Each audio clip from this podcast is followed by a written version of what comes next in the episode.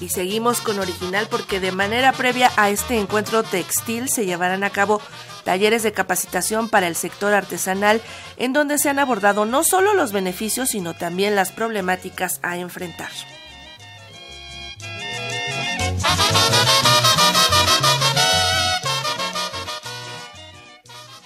Con el desarrollo de temas como jóvenes construyendo el futuro para el sector artesanal, experiencias de gestión, promoción y liderazgo de grupos artesanales, así como el diseño de marca e impulso de ventas, se llevó a cabo la segunda jornada de los talleres de capacitación para el sector artesanal.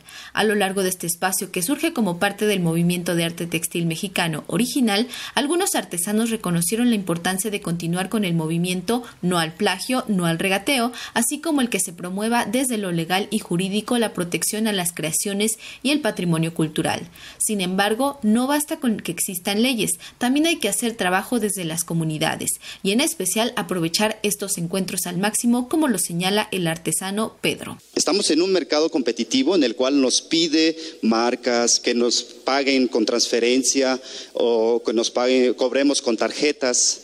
Tenemos que entrar a esa modalidad porque estamos mercando un producto que lleva parte de nosotros y no es mercancía. ¿Y qué pasa aquí? Hay piezas que elaboramos que no se lo vendemos al turismo, es para uso ritual, ahí se conserva. Y estamos entendiendo que lo que vendemos es para el elaborado exclusivo para el turismo. Un ejemplo, yo pongo el tejido en curva. Nuestras abuelas ocupaban tejido en curva. Ahora le digo a mi madre o a mis tías, ¿por qué no ocupan su tejido en curva? No, es que eso era de las abuelitas. Ahora tejemos tejido en curva solamente para concursar o para el turismo. Ahí está un tema de que nosotros a veces no nos sentimos orgullosos de lo que somos. Elena Vázquez del FONART señaló que gracias a este encuentro no solo se impulsa la labor artesanal, sino que se permite visibilizar las problemáticas que se presentan en las comunidades, lo cual facilita el afrontarlas y fortalecer al sector. Este tipo de situaciones son las que nos ayudan a nosotros como instituciones a afianzar cada vez más nuestro accionar. Tiene que poner la mira en donde están los problemas. El tema artesanal es muy amplio. Occidental o no occidental, tenemos que atenderlo. La invitación a estos diálogos es escucharlos a ustedes, porque ustedes son los que nos dan los elementos para saber qué hay que afianzar, qué hay que mejorar, qué hay que quitar, qué hay que agregar. Querer dar una solución para todos es complicada pero no significa que no la busquemos.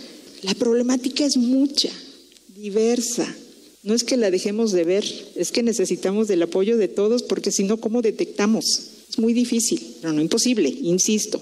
Entonces, créanme que sí estamos atentos. Verán que ya hemos hecho, en estos casos, cuando hay alguna queja bien sustentada, tiene que estar bien sustentada porque es algo serio. Y tenemos nosotros como institución la obligación de checarlo. Por supuesto que sí. La tercera y última jornada de los talleres de capacitación para el sector artesanal se lleva a cabo este miércoles 16 de noviembre desde las 9.30 horas y hasta las 12.30. En estos espacios de intercambio de diálogo se abordará todo lo referente a la Ley Federal de Protección del Patrimonio Cultural de los Pueblos y Comunidades Indígenas y Afromexicanas. Para Radio Educación, Pani Gutiérrez.